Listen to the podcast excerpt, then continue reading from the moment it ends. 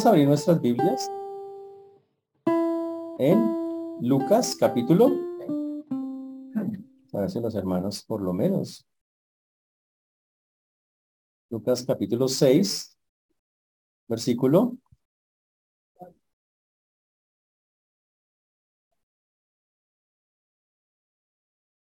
Lucas 6, versículos. Muy bien. Mientras recuerdan el versículo, vamos a decir lo siguiente. Lucas es un libro que trata de confirmar los hechos. Lucas es un historiador.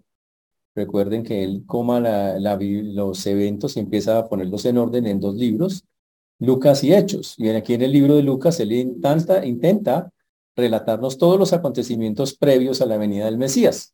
Y para hacerlo, él coge desde la profecía del Antiguo Testamento que, tenía que venir un precursor, ese se llama Juan el Bautista, y por eso la historia comienza con Juan, con aquel que vendría. Nos muestra, nos confirma, nos comprueba, Juan es el que había de venir. Nos muestra cómo Juan de una manera especial nace, porque Dios lo llena del Espíritu Santo desde que comienza, dice la palabra eh, de Dios, y este Juan se convierte en alguien que predica la palabra de una manera muy poderosa. Muchos acuden a él, pero Juan mismo es quien, eh, al ver a Jesús, cuando Jesús ya tiene 30 años, lo ve y dice, este es el Cordero de Dios que quita el pecado del mundo. Posteriormente se oye una voz del cielo que dice, este es mi hijo amado en quien tengo complacencia, dando inicio o comienzo al ministerio de Jesús a los 30 años. A partir de ahí, cuando ya Jesús es reconocido como el que viene, la Biblia muestra que comienza a ser perseguido. Satanás inmediatamente, tanto en Mateo como en Lucas, comienza la tentación de Cristo, empieza a molestarlo. Y después Jesús empieza a hacer milagros por toda la región de Israel, de Galilea, todas estas regiones. Él empieza a visitarlas una y otra vez de una manera muy, muy fuerte. Y cuando está allí, lo empiezan a perseguir. Los líderes religiosos empiezan a atacarlo porque él habla diferente, explica diferente, porque dice las cosas que realmente son. Y lo increíble es que hacía cosas para demostrar que era el Mesías, pero la gente tenía el corazón tan cerrado que no quería creerle. Y como no quería creerle, empezaron a oponerse a él, también influenciados, como lo hemos dicho ya varias veces, por el mismísimo Satanás. Lo que vimos la vez pasada, ya en las escenas que estábamos estudiando la vez pasada, es que eh, llegamos a un punto donde Jesús va por muchos lugares haciendo milagros, sanidades, y los fariseos y los escribas cada vez son más fuertes con él, cada, cada vez lo tratan más duro, lo persiguen, empiezan a ponerle trampas, cosas, y Jesús obviamente es aire airoso de todas y cada una de ellas. Finalmente, cuando llegamos al capítulo 6, Jesús escoge a sus doce apóstoles, sube al monte a orar y cuando baja, escoge a los apóstoles y al bajar da un discurso que en Mateo se llama el Sermón del Monte, y en Lucas, es el, que es el mismo que tenemos acá, no tiene ese nombre, se llama las bienaventuranzas y ayes. Hemos visto ya las primeras bienaventuranzas y algunos ayes, vimos que bienaventurados los pobres de espíritu, hablando de quién es un pobre de, en, en espíritu, la diferencia con un pobre de espíritu, bienaventurados los que tienen hambre porque serán saciados, los que lloran porque reirán, los, eh, y también vimos la vez pasada, bienaventurados los hombres cuando nos aborrezcan, cuando nos aparten, nos vituperen, nos desechen, porque eso es algo normal cuando somos creyentes. Dice, gozados y alegrados en aquel día. Vimos el versículo 24, más hay de vosotros ricos, porque ya tenéis vuestro consuelo, diciendo que todos aquellos que ya tenían, que se consideran ricos y que no tienen al Señor, no es que sea mala la riqueza, pero la riqueza son Dios es un asunto muy complejo. Dice que quienes no lo tienen, ya tienen su recompensa, no van a tener más de lo que ya tienen, no van a disfrutar de más de lo que ya disfrutan porque un día tendrán que encontrarse con el Señor en una eternidad en la cual no disfrutarán absolutamente nada. Esa es una advertencia. Y hoy comenzaremos en el versículo 25 y avanzaremos hacia del 25, Lucas capítulo 6, versículos 25 en adelante. Amén. Vamos a orar para comenzar. Padre precioso, te damos gracias por este tiempo, por todo lo que tú haces, Señor. Rogamos, Padre, que tú ores en cada vida, en cada corazón, en el corazón de mis hermanos, que seas cambiándolos, transformándolos. Que este que vamos a hablar hoy nos ayude a comprender estas verdades, a entender que son principios que tú das para vivir como un ciudadano del cielo.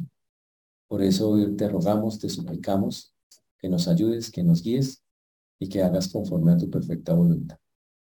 Danos un corazón hoy dispuesto para recibir tu palabra, Señor, por favor, te lo suplicamos. Ayúdanos a explicarla con claridad de misericordia a todos los que nos escuchan y de tu siervo quien habla en Cristo Jesús. Amén y. En el 25 aparece otra vez una advertencia. La palabra hay, primero vimos las bienaventuranzas o cosas dichosas, ahora vemos unos, un hay, este ya es como el tercer hay que vemos y dice, hay de vosotros los que ahora estáis saciados porque tendréis hambre. Y hace otro, hay, hay de vosotros los que ahora reís porque lamentaréis y lloraréis. Hay de vosotros cuando todos los hombres hablen bien de vosotros porque así hacían sus padres con los profetas. Y el primero que aparece es, hay de vosotros los que ahora estáis saciados porque tendréis hambres. Está hablando de los mismos del versículo anterior. Personas que no tienen necesidad, hablando en términos humanos, no tienen eh, necesidad, pero que están basando su vida en las riquezas temporales, temporales. La Biblia dice, a pesar de que sacien su hambre humana, tendréis hambre. Literalmente es lo que está diciendo. Tendréis hambre. Obviamente habla del hambre espiritual. Esa hambre que no se satisface con alimentos que, que el hombre consume. Ese, esa hambre que no se satisface con una espiritualidad en apariencia. Tampoco se sacia con eso. Esa hambre no se sacia con esas cosas. Hay un hambre que solo Dios puede satisfacer y solo se puede dar cuando nos metemos con Él. Dice que aquellas personas, los mismos ricos del versículo anterior, que están sin Dios, que no lo buscan, aunque llenen eh, su cuerpo con comida, van a sufrir. Básicamente el Señor les dice en ese versículo, tendréis hambre. Y dice que un día su hambre espiritual estará y no tendrán con qué saciarla. Es la, la parte triste de la historia. Dice lo mismo enseguida, hay de vosotros los que ahora reís porque lamentaréis y lloraréis. Y nuevamente el Señor empieza a hablar de eh, personas que hoy pueden estar aparentemente muy, muy felices, pero sin Dios. La vez pasada, en semanas, un par de semanas, estuvimos hablando que los que cegaron con lágrimas, con regocijo, eh, eh, los que sembraron con lágrimas con regocijo cegarán, significando que hay personas que les va a costar mucho sembrar el evangelio y va a haber lágrimas, dolor, tristeza en la siembra de ese evangelio, y es verdad. Pero al final estarán felices y gozosos cuando cosechen, cuando recojan. Pero hay otros que hoy están riendo, sin Dios obviamente, sin meterse con el Señor, sin querer una relación con Él. Y dice el Señor, para ellos será tristeza después. Por eso dice, hay de vosotros los que ahora reís, porque lamentaréis y, y lloraréis. Y los que ahora neciamente ríen en sus propios logros, en su propio poder, y el Señor les promete que cambiarán su risa en llanto. Esa es la parte interesante del, eh, del asunto. Ahora hay que dejar claro, los que ahora sufren en el Señor, haciendo lo que hacen por el Señor, que lo hemos visto, que el creyente va a sufrir cosas, que le cuestan cosas, el Señor le dice que será consolado por él, él va a recibir eso. La persona, en cambio, que hoy tiene todas esas cosas y que no necesita Dios, de nuevo lo consuela. Pero después estará llorando, pero el problema es que ya, al no meterse con Dios, porque es la única oportunidad de meternos con Dios es mientras estemos en esta vida, ya estarán llorando perpetuamente, básicamente es lo que dice el texto. Entonces la esperanza del creyente es que los que ahora ríen llorarán luego y los que ahora lloran se gozarán con alegría en la presencia del Señor. Y, y el último ahí que aparece ahí es, hay de vosotros cuando todos los hombres hablen bien de vosotros, porque así hacían sus padres con los falsos profetas. ¿A quién no le gusta que hablen bien de uno, no? Todos nos gusta que nos hablen bien de nosotros. Y a usted, y cuando no hablan bien de usted, ¿usted cómo se pone? Hay algunos que son retocados, así que, que no se les puede decir media cosa y que es que me dijeron, me miraron, y algunos, pero súper tocadísimos. La Biblia dice que si están hablando bien de usted siendo un cristiano, no se confíe de eso. Ya, si usted de verdad, todo el mundo habla súper bien, que usted es lo mejor, que usted es lo más lindo, que usted lo... algo anda mal. Porque así hablaban los padres a los que el Señor se dirige en ese momento a los doce, más los discípulos, más una multitud. Dice, los papás de ustedes hablaban así de los profetas. Hablaban supuestamente, hablaban bien de los profetas, pero el texto aclara de cuáles profetas. Dice el texto ah, acá en esa bienaventuranza, cuidado con una reputación donde usted todo el mundo lo reconoce como bueno. ¿Eso es posible? ¿A un cristiano todos los van a ver como algo bueno? Y la respuesta es no. Dice la Biblia en Juan capítulo 17, versículo 14, por favor, vamos allá. Juan 17, 14. Yo les he dado tu palabra, dice el texto. Y el mundo los aborreció porque no son del mundo, como tampoco yo soy del mundo. ¡Wow! Dice que cuando una persona se mete con Cristo, pasó en esos tiempos y pasará hoy. Y lo vimos la vez pasada, el mundo os aborrecerá. Y el mundo no puede hablar bien de los que se identifican con Cristo.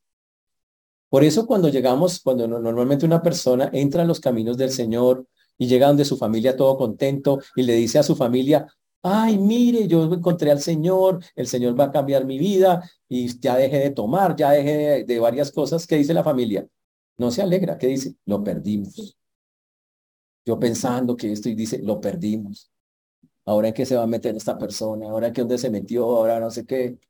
Y en lugar de ver que la persona, Dios, hay un Dios ahora que lo está ayudando a salir adelante, un Dios que está haciendo cosas increíbles, dice, lo perdimos.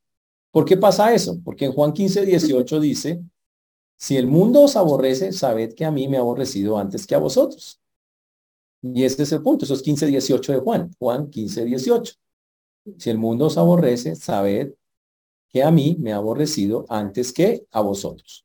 Y 15, 19 dice otra cosa todavía más fuerte. Si fuéramos del mundo, el mundo amaría lo suyo. Pero porque no soy del mundo, antes yo os elegí del mundo, por eso el mundo os aborrece. Dice, si fuéramos del mundo, el mundo nos amaría. Esa es la verdad que está detrás de todo eso. Pero no somos del mundo, por eso el mundo no nos quiere. Y por eso si usted dice, pero yo soy cristiano y todos me aman, entonces yo le pregunto, ¿usted está actuando como Cristo? El día que usted empiece a actuar como Cristo, no, no lo va a querer. ¿Y cómo actúa Cristo? Bueno, estamos viendo maneras, porque todo esto son maneras de cómo actúa, cómo, actúa un creyente en él. Por eso eh, el creyente no debe esperar del mundo alabanzas y cosas así. Más bien, el mundo debemos esperar sufrimiento y desprecio. Hay un versículo muy famoso, Juan 16, 33, que ustedes tal vez lo conocen. Juan 16, 33, que habla claramente, y lo dijo Jesús, cómo es la vida de una persona que lo sigue. Y no es para que uno se eche para atrás, es para que uno sepa exactamente a qué se mete con Jesús. Y voy a explicarlo acá porque está clarito. Juan dice en Juan 16, 33, estas cosas os he hablado para que en mí tengáis paz. En el mundo tendréis aflicción, pero confiad, yo he vencido al mundo. En el mundo tendréis presente continuo. Significa, hoy tendrás y posiblemente en unos días otra vez y seguramente en unos años otra vez. Tendréis aflicción, pero confiad, yo he vencido al mundo. Ahora, Jesús garantiza que cuando una persona se mete con él tiene aflicción. A veces algunas personas acuden a iglesias que les prometen cosas distintas, pero precisamente este texto que estamos estudiando habla de eso.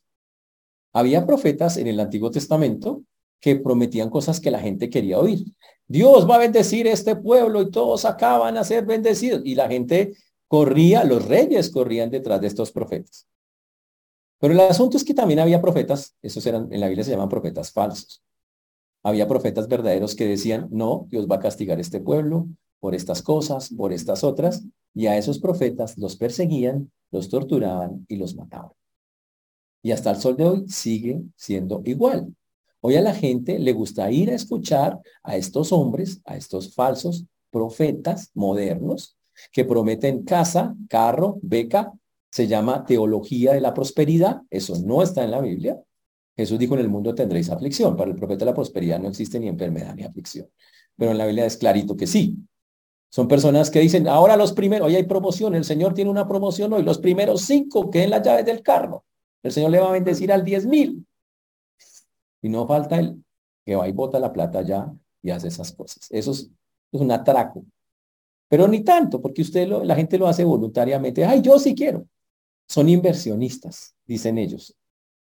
Obviamente lo que son son los codiciosos que creen que Dios es un negociante que les va a dar cosas porque Dios les da cosas. Olvídense. Uno le da a Dios porque es Dios y punto, sin esperar nada a cambio. Así es como funciona dentro de la palabra de Dios. ¿Está clarito eso? Así de sencillo. Obviamente esta iglesia no tiene ese corte, por eso aquí les proclamamos la Biblia. Pero normalmente cuando se proclama la Biblia, los que lo hacen o las iglesias que lo hacen, normalmente serán perseguidas. Esto es lo que la Biblia dice. Habrá aflicciones, habrá cosas por pararse uno en la raya y a decir eso no es. Por eso, esos profetas que abundaron en el Antiguo Testamento, eh, dice que había mucho falso profeta, la gente los alababa y hablaban bien de ellos. Ay, mire ese profeta tan bonito, todo lo que nos dice, que Dios va a bendecirnos, y no pasaba eso porque no era la voluntad de Dios. En cambio, el profeta verdadero, ellos mismos, como dice el Señor en su denuncia ahí en Lucas, en ese texto, dice que eh, no lo tenían en cuenta, que cuidado cuando estén hablando bien de usted de esa manera. Los verdaderos profetas sufrían, los falsos son alabados y hasta el sol de hoy será ahí. Por eso desconfíe. Cuando usted dice, no, todos me aman, mm, y usted está mostrando a Cristo y luego lo aman. Cristo causa rechazo. Tristemente con Cristo las personas toman una posición. Y esa posición es o lo amo o lo rechazo. Porque Cristo hace eso. O me acerco o no me acerco. Y hay un punto donde ya se va creciendo la, la esta hacia Cristo y nos cierran la puerta. O otros donde las personas van cediendo y llegan al Señor. No hay otros puntos. Ahora, esa parte, hasta ahí, cuando leíamos estas bienaventuranzas, uno decía, y estas advertencias, uno decía, bueno, interesantes, no son tan difíciles, pero vamos a llegar a la más dura de todas a la complicada, a la que realmente es la prueba de fuego para todos nosotros. Mm, y cuando digo una prueba de fuego es porque es de las cosas más complejas para el ser humano hacer por su naturaleza. Está en el sermón del monte, está igual en el mismo sermón de acá. El texto dice así, en ahí en el Lucas 6, 27. Pero a vosotros los que oís, eso era los discípulos, los apóstoles, más la gente que estaba ahí, ahora ustedes, los que escuchan. Os digo, Amad a vuestros enemigos. Haced bien a los que os aborrecen. Bendecid a los que os maldicen y orad por los que os calumnian. Te dice, uy, no, pero pastor, o sea, a mí no me parece. Ya hay gente haciendo. Siempre que hago eso, hay gente, ustedes de acá se ven muchas cosas. Yo veo gente que hace con la cabeza así. No me dicen nada, pero Muchachos, si la Biblia lo dice, es porque hay que hacerlo. Es porque se puede hacer. La vaina es, ¿cómo lo hago? Y aquí vamos a aclarar cómo es que se hace esta parte, porque solo leyéndolo uno dice, pero es que eso no se puede. Ahora, el Señor le habla aquí, pero para poder hacer esta parte que nos va a pedir hacer, primero toca aplicar la que vimos antes. Usted tiene que meterse con el Señor. Tiene que entregarle su vida a Él seriamente. Y como dice la Biblia, ser un pobre, ojo, en espíritu, no de espíritu. El pobre espíritu no, no tiene nada de Dios. Es alguien que dice, no necesito ni orar, no necesito a Dios, estoy sobrado. Pero el pobre en espíritu es el que dice, Señor, llevo 10 años contigo, me hace falta aprender mucho de ti. Llevo 30 años contigo, me hace aprender mucho de ti. Llevo 50 años y siempre dice, Señor, me falta tanto de ti y quiere conocerlo más. Para poder hacer esta parte hay que ser un pobre en espíritu, buscar a Dios todos los días, conocerlo, querer obedecerle, sujetarme a Él, meterme con Él, o si no, no lo va a poder hacer. Lo tiene que hacer siendo un creyente. Y no estamos hablando de una religión, estamos hablando de una convicción que tiene que tener en su corazón. De que usted entiende que es ser un creyente, que mete en su vida, la, se mete con Dios y dice, yo quiero estar con el Señor, quiero crecer, madurar. Esa es la única manera que funciona. De lo contrario, no lo va a poder hacer. ¿Por qué? Porque cuando no tenemos a Dios, lo que se va a imponer es algo que se llama la naturaleza humana. Espera que pase el calentador eléctrico.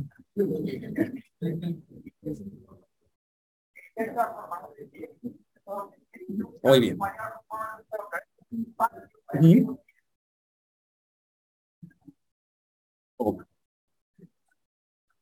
Si una persona quiere realmente hacer el cambio, dice, oiga, yo sí quiero cambiar, yo sí quiero acercarme a Dios y quiero cumplir lo que el Señor dice. Esta es una parte muy difícil de hacer si no tiene al Señor en su vida. Cuando digo tener al Señor, no estoy hablando de que usted crea en Él simplemente, estamos hablando de que usted le ha entregado su vida. Entregar su vida básicamente es entender quién era usted, quiénes, somos delante de Dios y por qué lo necesitamos y por qué necesitamos a Jesús como Salvador. Básicamente es entender esas verdades. Si todavía no las entiende, tranquilos, aquí hay muchos que la podemos explicar, pero ese es el primer paso. Si usted ya tiene al Señor, entonces puede hacer lo siguiente que voy a decir, que es duro, incluso para los que ya tienen al Señor. Dice lo siguiente. Es un nuevo mandamiento, es un mandamiento directo el que dice acá. El Señor pide en este texto que tengamos manifestaciones prácticas de que somos cristianos.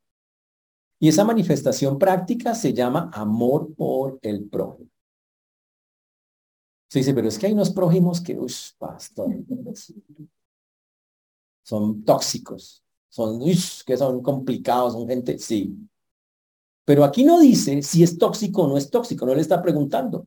Aquí ni siquiera me pregunta si le cae bien. Es más, ¿sabe cómo llama a esos prójimos? Le dice sus enemigos.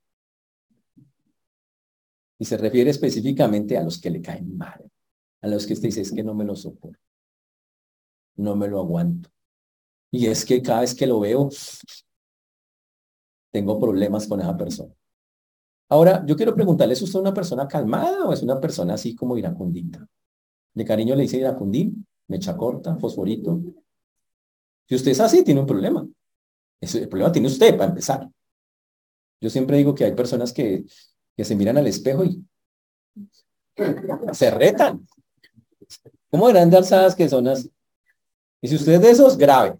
Ya, el problema, solucionenlo. Tiene un problema serio usted con eso. Pero el problema acá es que el Señor nos pide que actuemos totalmente en contra a lo que es la naturaleza humana. En la naturaleza humana, si a usted le hacen algo, usted dice, yo no voy a naturaleza humana. Si alguien lo insulta, si alguien lo dice, pues yo no voy a dejar, ¿qué le pasa? Yo voy a responder. Pero el mandato de Dios es, sobre, de Jesús en este texto es totalmente contrario. ¿Por qué pide Jesús esto? Bueno, Jesús nunca le va a pedir algo a usted que él no haya hecho primero. Siempre acuérdese de eso. Jesús jamás le va a pedir a usted hacer algo que él no hizo primero. Jesús respondía bien cuando lo trataban mal, sí o no. Y la respuesta es sí. Y cuando lo trataban re mal, respondía bien. Y cuando casi lo mataban, respondía bien. Y cuando lo mataron, respondió bien. Es más, les tenemos los versículos. Juan, perdón, Lucas 6, 36. Ahí mismito, bajen un poquito Lucas 6, 36, yo les leo. Miren el mandato del Señor. Sed, esto es una orden. Sed pues misericordiosos como también vuestro Padre es misericordioso. Señores, tenemos que ser misericordiosos como el Señor es misericordioso. ¿Qué es misericordia? Misericordia es no darle a la persona su merecido. Le dice, yo quiero darle su merecido. No es darle lo que se merece, es darle lo que necesitan. Son cosas muy distintas. ¿Creen que las personas necesitan sus golpes? ¿Y sus insultos? ¿Y sus palabras ofensivas? ¿Y sus groserías? ¿Y sus ataques? ¿Y sus sarcasmos? ¿Y sus... ¿Creen que la gente necesita eso? ¿Les ha servido de algo hacer eso con la gente? ¿Qué han hecho con eso? Levantaron a la otra persona más, ofendieron, cogieron, se rebotaron al otro más. Eso es lo que hace una persona cuando es así. Por eso dice la Biblia, y lo repito, a veces las palabras son como golpes de espada. Cortan a la otra persona, tratan de hacerle un daño terrible. Y Jesús aquí pronuncia cosas que son totalmente contrarias a eso. Básicamente nos está diciendo, no seas vencido de lo malo, sino vence con el bien el mal. Vence con el bien el mal. Wow. No se trata de amar. Ahora el Señor, lo que está pidiendo el Señor acá es, señores, quiero que demuestren con amor que son cristianos. Que es difícil. Quiero que demuestren con amor que ustedes son cristianos.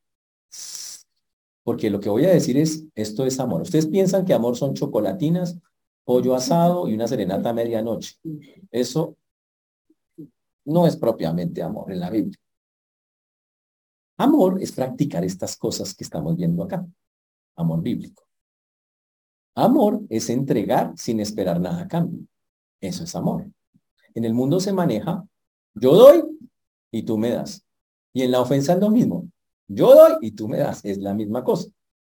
Pero en la Biblia el amor es, yo doy y no espero nada a cambio. Yo doy y no espero nada a cambio. Y me dan y no devuelvo. Esa es la regla. Ahora, volvemos al punto.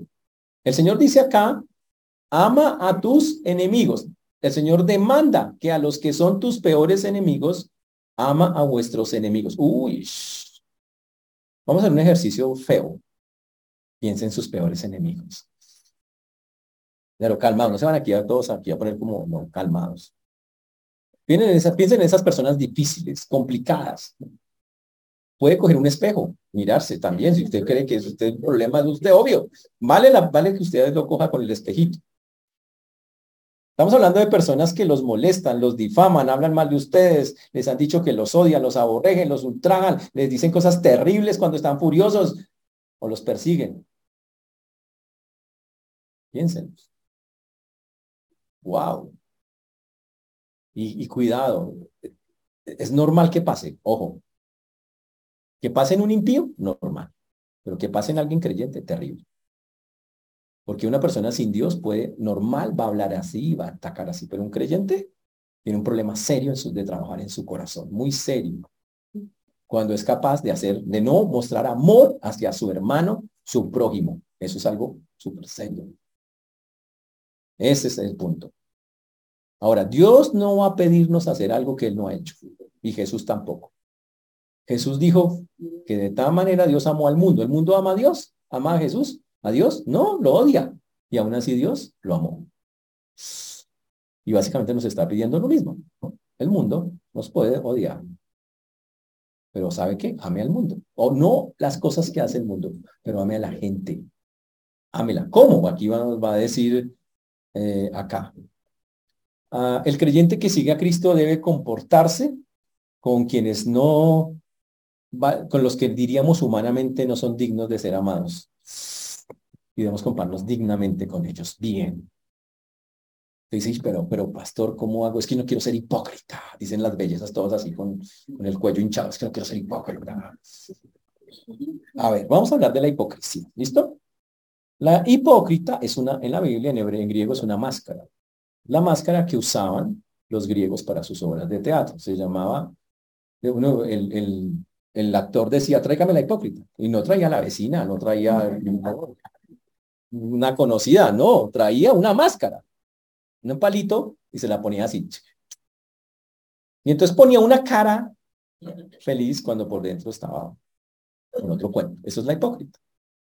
La hipocresía es cuando, ojo, y ahí viene el punto, bíblicamente hablando, es cuando usted expresa que está pasándolo bien. Por ejemplo, bueno, un ejemplo que me pasa a mí.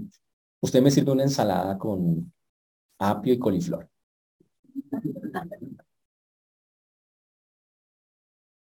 ¿Qué sería hipocresía? Decir, no he probado nada más rico y más, con un olor más delicioso que este coliflor. Eso sería hipócrita.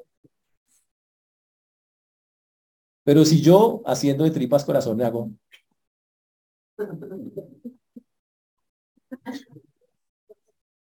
Muchas gracias. Eso es obediencia. En la comida. Ahí no hay hipocresía. El Señor no dice que no vamos a sentir todavía cosas contra las personas que han hecho cosas contra nosotros. nosotros no podemos quitar los sentimientos. Pero el punto es, lo tendrá que controlar. Ahora, recuerden lo que vimos incluso en la clase de parejas antes. Primero hay que perdonar. Si yo perdono a una persona, listo, yo ya tomé la decisión, no sentí eso. Tomé la decisión de perdonar. Y no quiero seguir en el problema con la persona. Y ahora, ya que tengo mi corazón limpio, porque se lo entregué la carga a Dios, de vez en cuando me voy a acordar que la persona me hizo, pero sabe que, Señor, eso está contigo, yo no tengo por qué pelear con la persona. Ni necesito acordarme de nada, de nada, de nada, ni quiero acordarme de nada, y punto, y no quiero. Esa es la forma de cerrar ese asunto. Pero aquí dice, y que esta es la parte más dura de toda la historia, dice el Señor que, eh, que amemos a nuestros enemigos, y cuando yo miro ¿Qué, qué significa la palabra en el griego? Dice, trate a su enemigo. Este como así. Trátelo bellamente. Dice el texto literal. Dice, uy, no, pero... Dice, pero pastor, es que...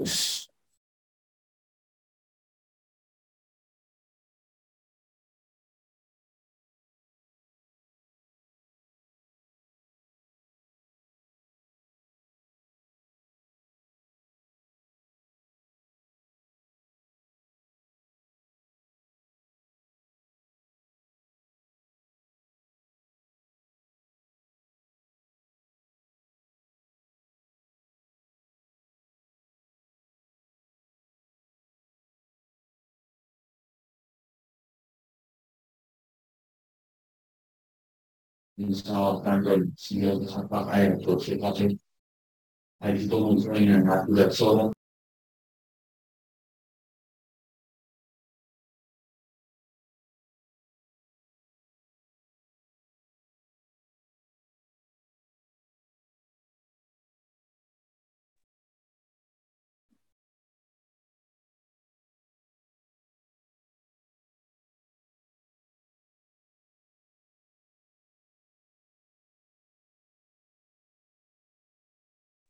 Y ojalá se le pinchen las llantas de las cuatro llantas y hasta la he puesto para que aprenda a respetarlo.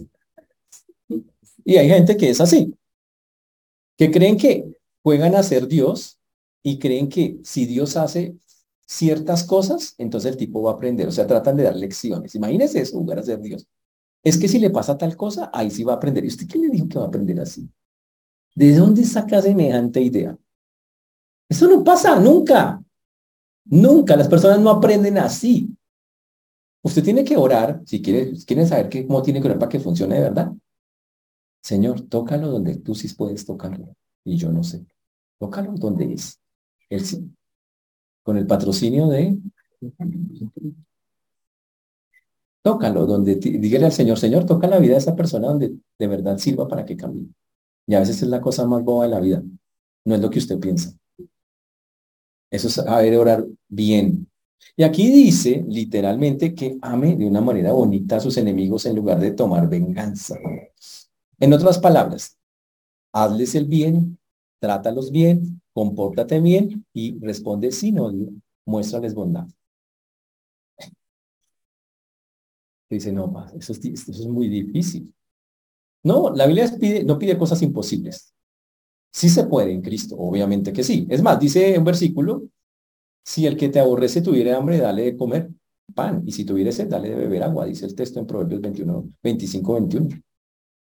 Y si, si me sigue persiguiendo, a pesar de que lo estoy tratando bien, y si estoy cumpliendo con el mandamiento de Jesús, y si tengo un carácter como el del Señor que me está pidiendo, ¿qué tengo que hacer? Sígalo bendiciendo. Sigas, sigas bendiciendo. Y entonces, claro, me tengo que dejar que haga lo que quiera y que pase por encima, me pisoteme. A ver, calma. ¿Usted le cree a la Biblia? Aquí la pregunta es si le cree o no le cree a la Biblia. La pregunta es, ¿usted le cree a los métodos bíblicos? Hay dos formas de arreglar esto. O lo arregla usted con sus manitos o lo deja que lo arregle Dios. Yo pregunto, ¿usted quiere meterle la mano o prefiere que le meta la mano a Dios? Deje que Dios le meta la mano. Y para eso usted tiene que quedarse quieto. Mientras usted haga algo al respecto, Dios dice, yo no muevo un dedo. Hágalo usted a ver si le sale mal. Dios no se mete en eso. Porque no le va a patrocinar ni le va a hacer creer que su necedad da resultados. Así de sencillo. ¿Estamos claros? Muy bien. Ahora, pero esto sigue mejorando. No solo tengo que tratarlo con una belleza, con un amor bonito y esas cosas, dice, sino tengo que, dice, bendecid a los que os maldicen llorar por los que Oscar le dice, bendí al que lo maldice. Alguien me le dice, ¿sabe qué es que usted es de lo peor, de no sé qué? Ahora, ¿qué es bendecirlo? Primero le voy a decir lo que no es. No le diga, ¿sabe qué? Que Dios lo bendiga. Eso no es bendecir. Pilas. No es eso, ¿no? No es que Dios lo bendiga. Fresco. No es eso.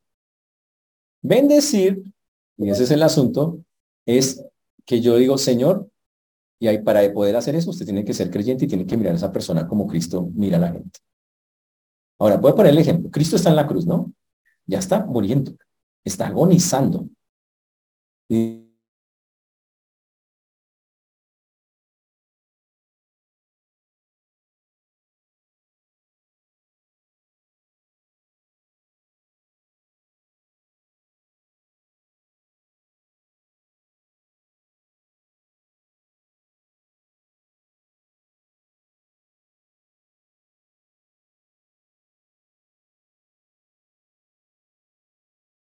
Pero veo una a lo malo en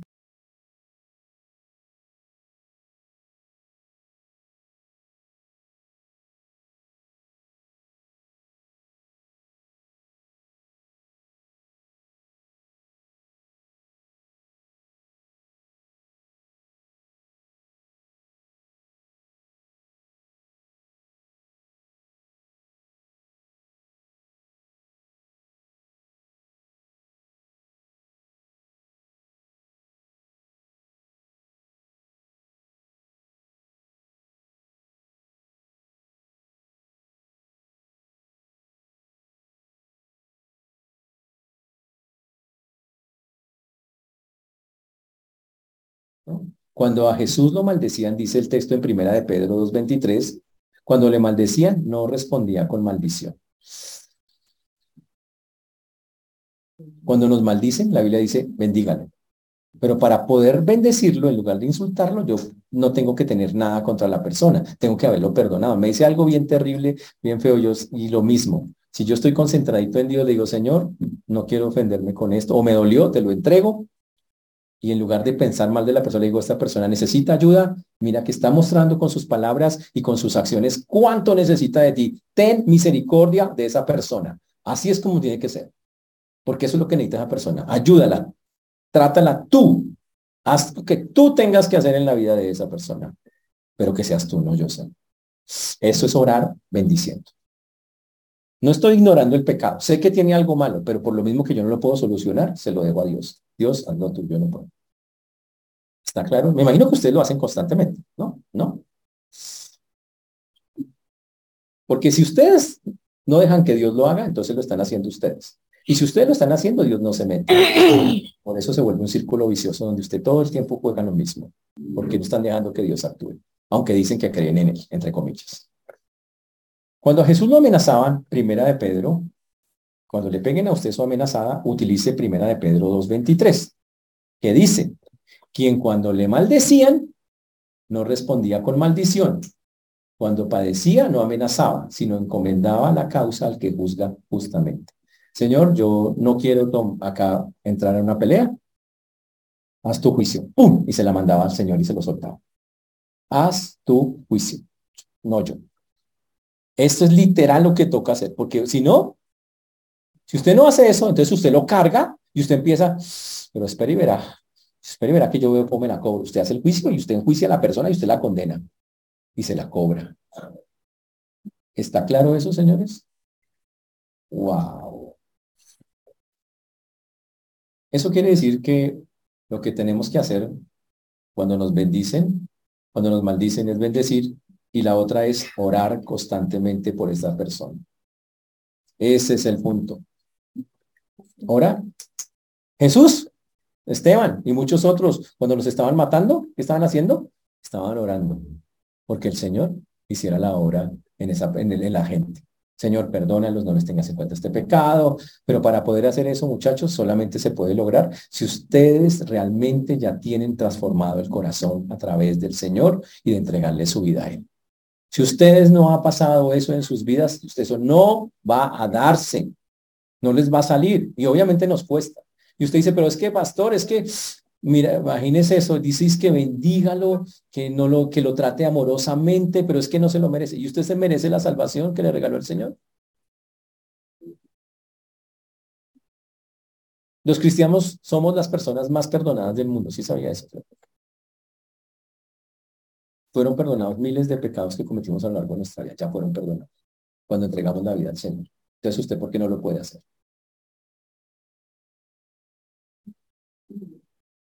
Mm. Por eso, ¿quiere usted trabajar esta demanda de que es una demanda de Dios de hacerlo?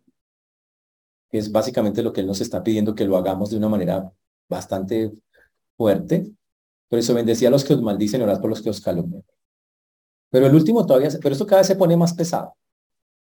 Le dice, bueno, lo de orar de pronto, lo de bendecirlo lo voy a pensar. Pero ¿qué tal está? Al que te en una mejilla, preséntale también la otra. Y al que te quite la capa, ni aun la túnica le niegues. Ahora hablemos de alguien que se pone más pesado. Le dice, ¿sabe qué? No le creo. Ya habla de un golpe que se da con la mano, una cachetada, diríamos nosotros. Obviamente la gente dice, ¿qué le pasa?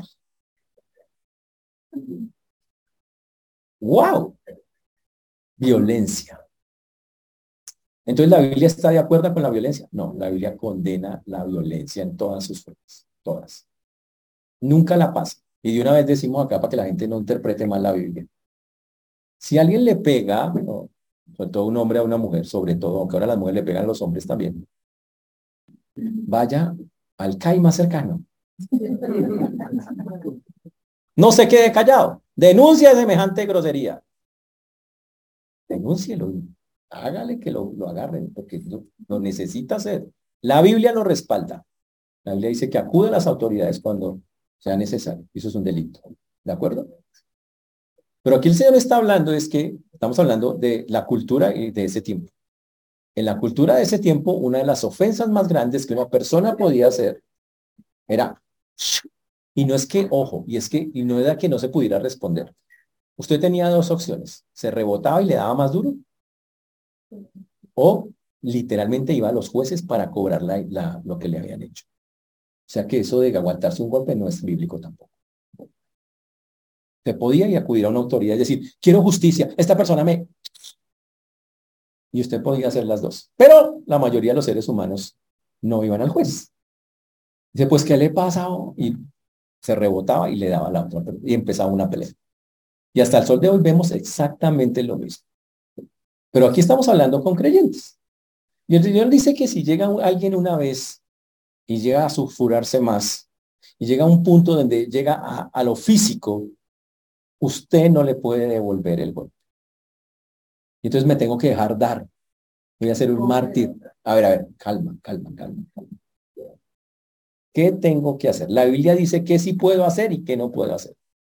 La Biblia, yo no lo puedo golpear, pero sí lo puedo neutralizar. ¿Qué significa? Yo puedo parar a la, cogerle los brazos a la persona si tiene la fuerza para hacerlo. Si le, no hagas eso. Pararlo, después salir y denunciarlo por violencia. Eso puede hacer.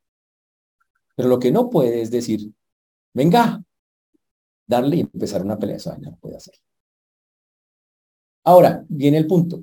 Pero después dice, para que sea más complejo el asunto, dice, al que te dieran una mejilla, preséntale también la otra. O sea, uy.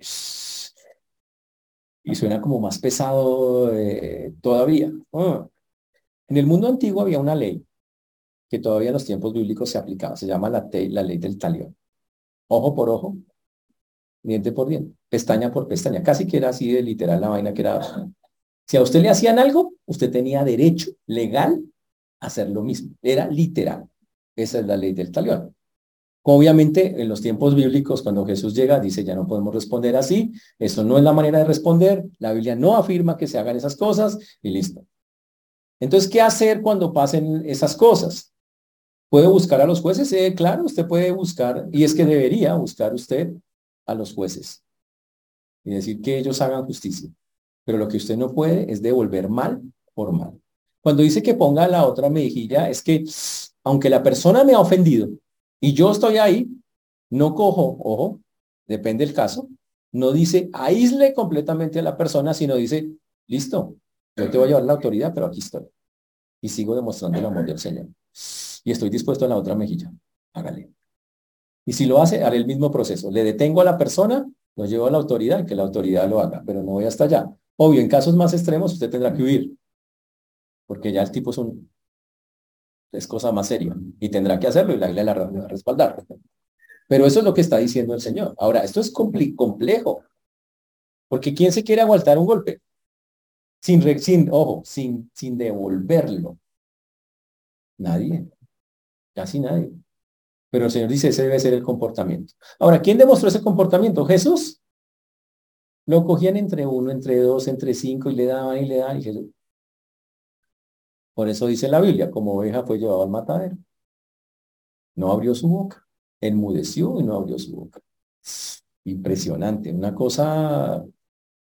La naturaleza propia de nosotros, ¿qué es? Responder a la ofensa.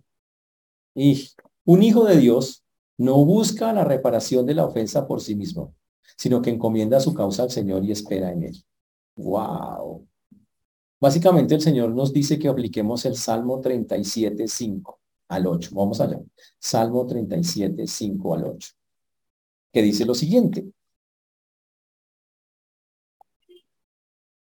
Encomienda a Jehová tu camino y confía en él, y él hará.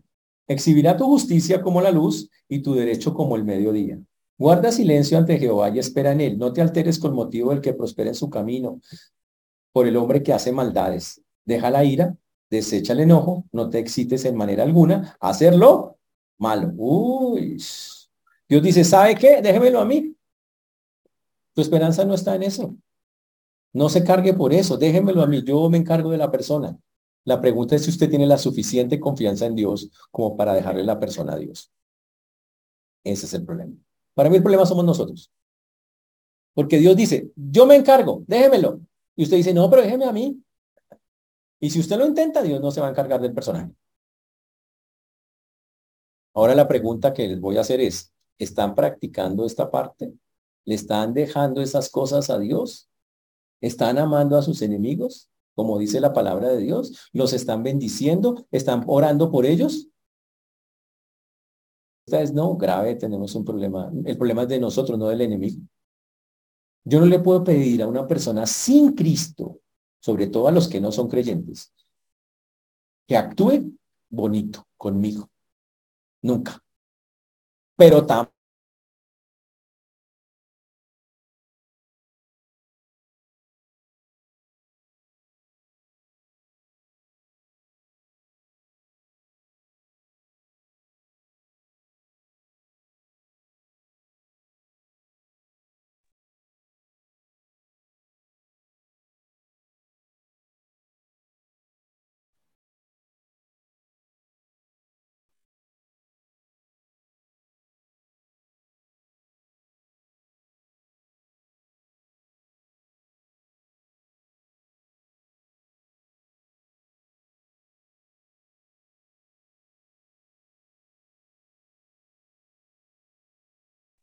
no hubiera hecho.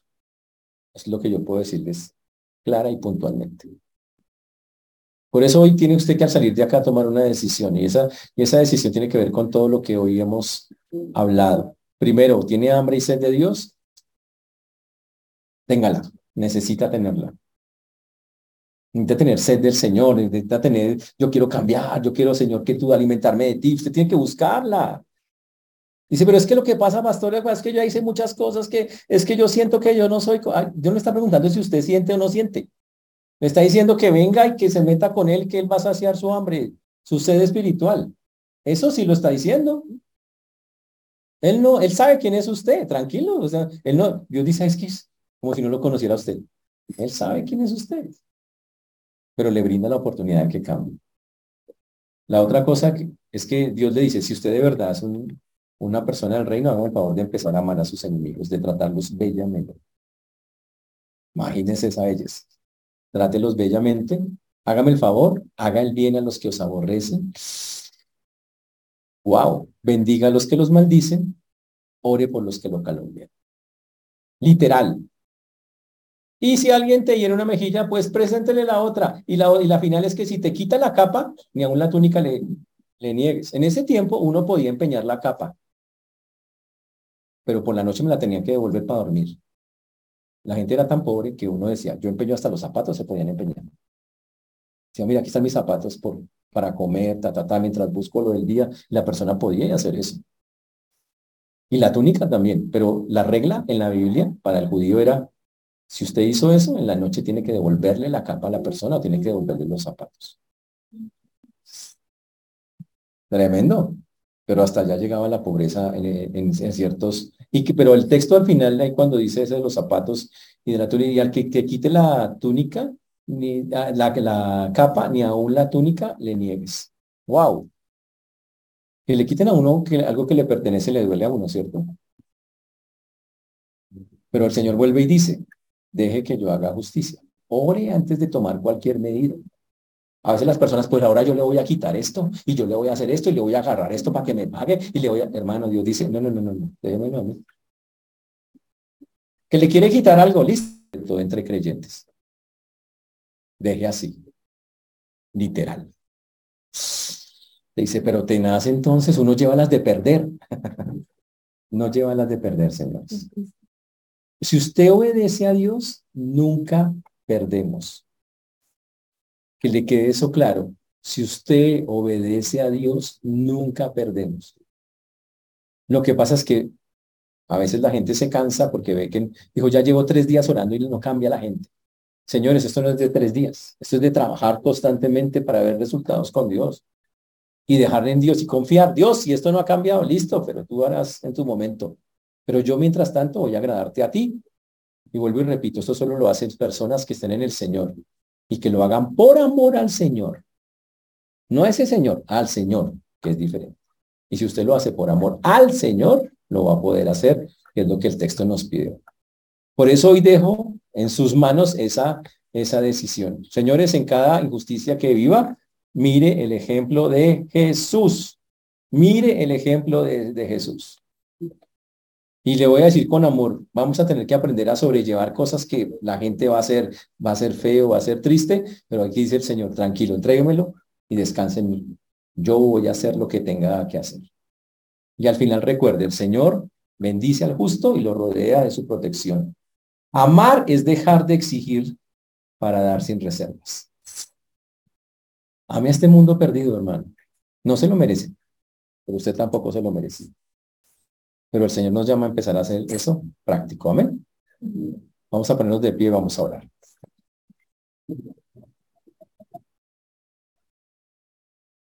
Señor Dios, te damos gracias porque tú eres bueno, Señor, para siempre es tu misericordia.